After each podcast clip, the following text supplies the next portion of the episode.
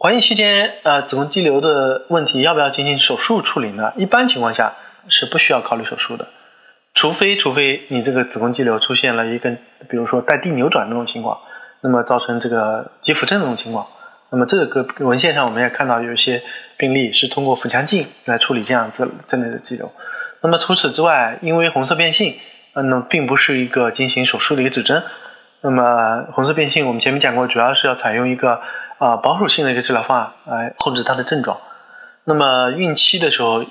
一般来说都不太建议在孕期采用这个手术的处理，除非是啊要发生难免流产，或者是说这个我们前面讲红色肌瘤发生这个蒂扭转那种情况，持续性症状得不到改善的时候，我们才考虑要采用这个这样子激进的一个方法啊。所以一般情况我们不考虑手术的问题。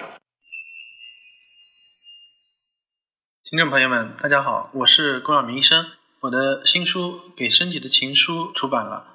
这是我第一本的书。